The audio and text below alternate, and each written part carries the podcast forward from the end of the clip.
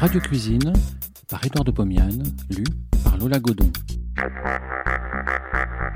De 1923 à 1929, Édouard de Pomiane présente tous les vendredis soirs sur Radio Paris ce qui fut sans doute la première émission culinaire radiophonique. Cela s'appelait Radio Cuisine. Près d'un siècle plus tard, nous donnons à réentendre ces quelques 200 chroniques qui firent la joie des auditeurs de l'époque. Cette semaine, à propos d'ail. Vous me direz certainement que, par ces températures estivales, ce n'est pas le moment de parler d'ail, de ce bulbe brûlant si accentué. Et cependant, seuls les habitants des pays chauds abusent de ce condiment. C'est dans le midi de la France qu'on en mange des quantités. C'est dans le Proche-Orient que l'ail entre dans la composition de tous les mets. C'est dans la Chine du Sud que l'odeur de l'ail imprègne l'atmosphère de tout le pays. Aussi loin que nous remontons dans l'histoire de notre civilisation occidentale, nous retrouvons la trace de l'ail. Près de 5000 ans avant notre ère, Khéops, en faisant construire la pyramide de Gizeh, ajoutait à la ration alimentaire des esclaves ouvriers une forte quantité de gousses d'ail. C'est du moins Hérodote qui nous le raconte. Les Égyptiens aimaient tellement l'ail qu'ils se mirent à le vénérer comme une divinité. Il leur était défendu d'en manger. Seuls les Hébreux, en esclavage en Égypte, ne se pliaient pas à ses défenses. Ils mangeaient de l'ail. Ils l'emploient encore beaucoup dans leur cuisine rituelle. L'ail fut un peu dédaigné par les Romains, qui le réservaient à la plèbe. L'ail fut employé en thérapeutique comme antinesteux. Il est le principe actif d'un vieux médicament qu'on appelle le vinaigre des quatre voleurs. Ce remède avait été inventé par quatre malandrins qui, en 1726, pendant la peste de Versailles, avaient été préservés de la maladie par leur breuvage, ce qui leur permit de piller les maisons des moribonds et des morts. Ces quatre voleurs furent pris. On leur promit de les gracier s'ils livraient leurs secrets. Ils le firent sans se faire prier.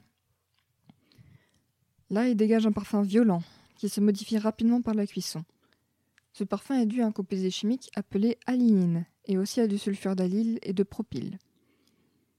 Mais cessons cette digression scientifique, pour déclarer qu'un gigot sans ail n'est pas un gigot, qu'une salade de chicorée sans chapon n'est pas de la chicorée, et que Marseille perdrait son charme si on n'y mangeait plus d'aïoli. Voici quelques préparations où l'ail entre en bonne proportion. N'ayez pas peur. Cramponnez-vous à votre cuillère, je commence. Du poulet canaille. Je prends un beau petit poulet, je ne le plume pas, je l'ai acheté tout plumé. Je le vide, je le découpe en huit morceaux.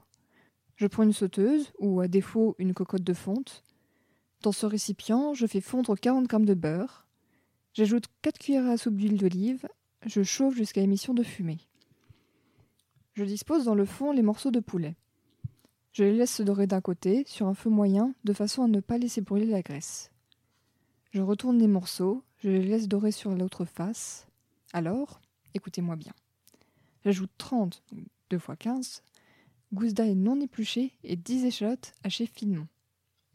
Je laisse sur le feu encore pendant 10 minutes en faisant sauter pour que la cuticule des gousses devienne légèrement colorée. Je sale, je poivre copieusement. J'ajoute un verre de vin blanc sec. Je couvre le récipient, je laisse cuire 30 minutes. La viande est cuite. Je découvre le récipient, je fais une grande flamme. Je chauffe. Le vin s'évapore complètement. Le poulet et les os, pluriel de ail, se dorent de nouveau. Je porte la sauteuse à table.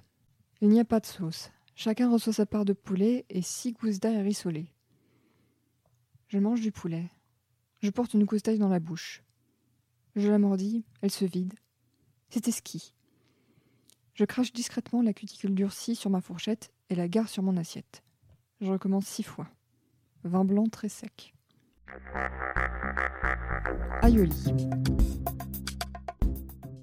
Un aioli est un plat complexe composé d'un mélange de morue cuite à l'eau, de légumes bouillis, d'escargots et coquillés. Le tout est servi avec une sauce mayonnaise, très copieuse, copieusement condimentée à l'ail. Si l'on n'est pas orthodoxe, on peut remplacer la morue par un poisson frais quelconque, convider les légumes comme bon il semble, et même supprimer les escargots. L'essentiel est de présenter ce mélange accompagné d'un saladier rempli de mayonnaise à l'ail. Je confectionne un aioli quelconque. Je vais tout d'abord faire la sauce. Dans un saladier, j'écrase trois gousses d'ail. J'y ajoute un morceau de mie de pain rassis, trempé dans du lait et bien exprimé. Ce morceau de pain est gros comme un petit œuf. Je broie l'ail et le pain avec un pilon de bois. J'ajoute deux jaunes d'œufs crus et quelques pincées de sel.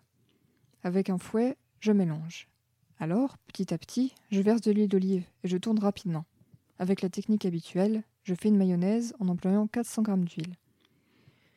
Je rectifie le sel, j'ajoute du poivre. La présence de la mie de pain m'a permis de verser l'huile en filets très copieux. Je réserve cette sauce et m'occupe du poisson et des légumes. J'ai devant moi 500 g de filets de morue dessalées, 500 g de pommes de terre nouvelles épluchées, 300 g de carottes nouvelles grattées et 300 g de navets nouveaux épluchés. Dans une casserole contenant de l'eau, je fais cuire les carottes et les navets. Après 20 minutes de cuisson, j'ajoute les pommes de terre. Je laisse bouillir 20 minutes. Les légumes sont cuits. Je les retire de l'eau et les conserve sous un plat couvert. Dans une casserole d'eau froide, je plonge les filets de morue. Je porte sur le feu, je chauffe, le liquide va bouillir. Il bout. Je retire la morue de l'eau. Je dresse un plat aussi artistiquement que possible. Le poisson au milieu, tout autour les légumes. J'ajoute quelques feuilles de laitue, quelques olives noires. C'est ravissant. Je porte à table.